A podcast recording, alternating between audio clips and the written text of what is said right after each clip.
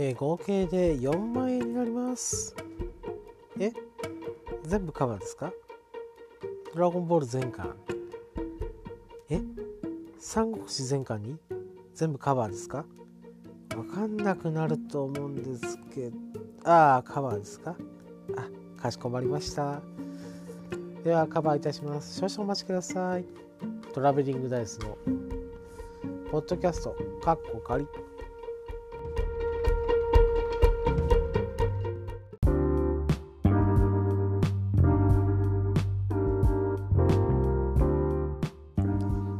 トラベリングダイスです、えー、時刻は22時ちょうどですね。えー、と夜に収録しております。毎日収録。目標だ。自分で言って。やってみようと、えー、続けております。くだらないことをもう喋ると思うんですけども。そして配信するという。編集もせずただただただ配信するっていうね。この方式をとっております。ふざけんなって言葉も欲しいんですけどまだいただいてないそんな感じでありますけども、まあ、聞いていただきいただいてるだけで、え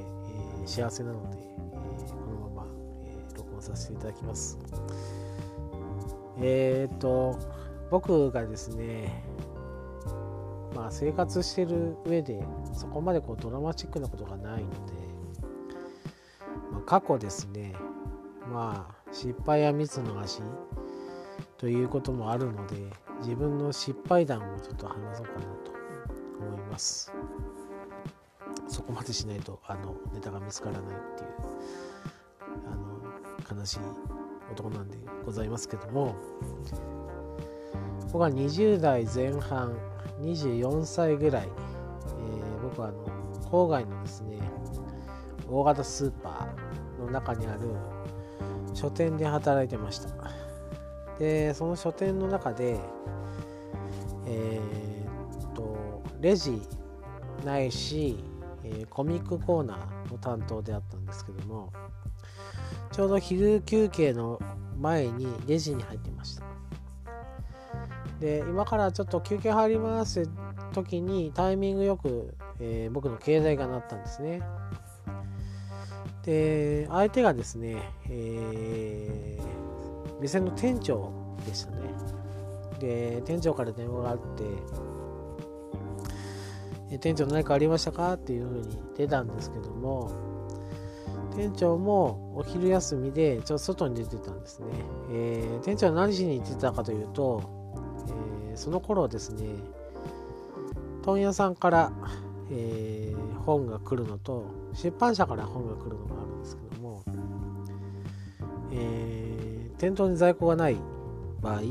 売れ筋の場合は書店、えー、出版社さんに直接注文するっていう、方法とあと問屋さんに、え、注文するっていう方法があります。で問屋さんの場合はですね近ければそこに行って買い付けができたんです。でそれに店長は言ってたわけなんですがちょうどそれで、えー、在庫調べてくれってことで僕に電話をかけたみたいなんですけどもちょうど外で電話かけてたらしくてですねすごい風の音が強かったんですよ。で聞き取りづらかったんですね。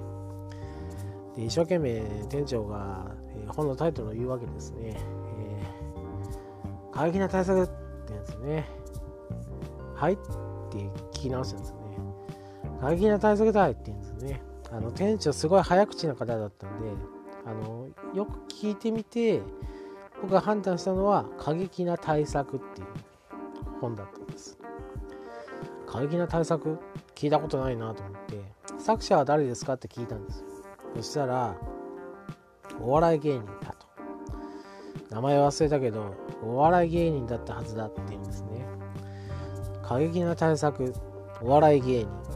人をで結びついた人が1人いました。太田光なんですよ。で太田光さんが新刊を出したんじゃないかということが頭にポンと浮かんだわけなんですね。で店頭に太田光の新,、えー、新刊の過激な対策はなかったんですよ。で太田光さんっていう方が、えー、本を出せば結構売れるっていうのは僕でも知ってたので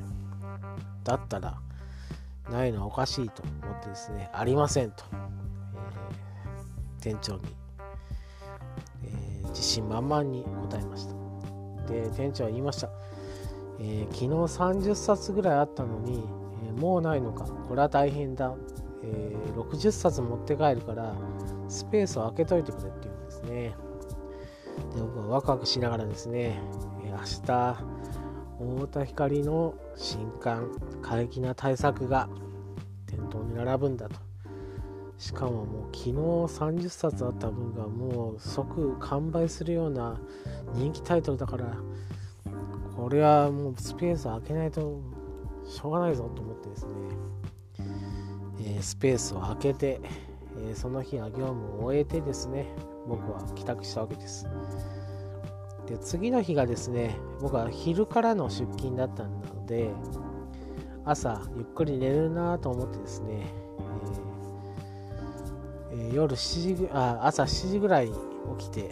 二度寝をかまそうと思ってですね準備してたらですね携帯が鳴りまして、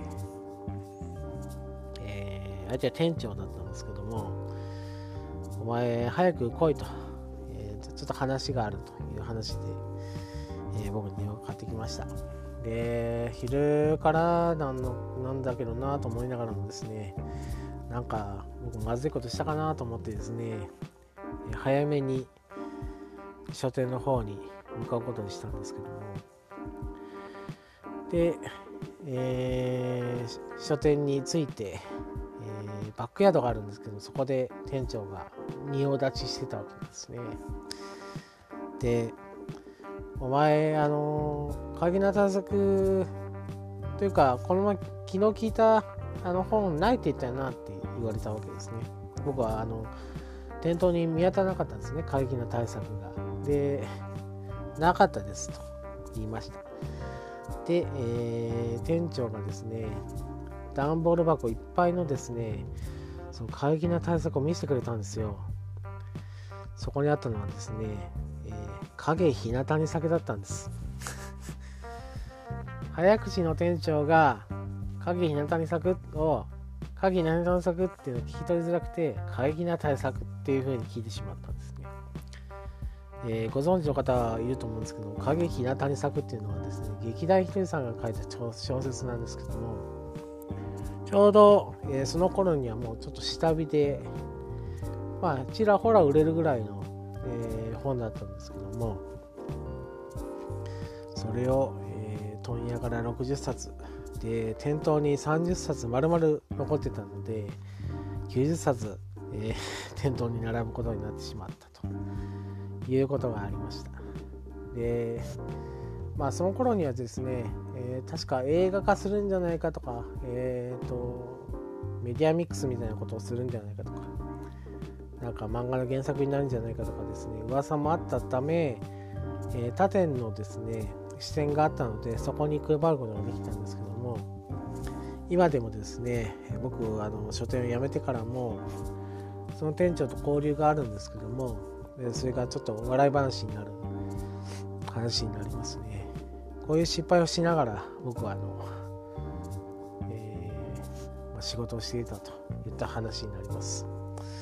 これぐらいですね過去花で一番あの僕は思い出深いのはこんな感じになりますまあ、えー、喋る内容がない時はちょちょっと過去の、えー、失敗談なんかも喋ってみようかなと思って今、えー、録音ボタンを押しています。まあ、この話はもうこれで終わろうかなと思っております。で、次回もですね、なんか思いついたら録音ボタンを押して、えー、番組を撮ろうと思います。まあ、これを番組というにはちょっと忍びないんですけども、聞いていただければ幸いです。以上トラベリングダイスでしたありがとうございました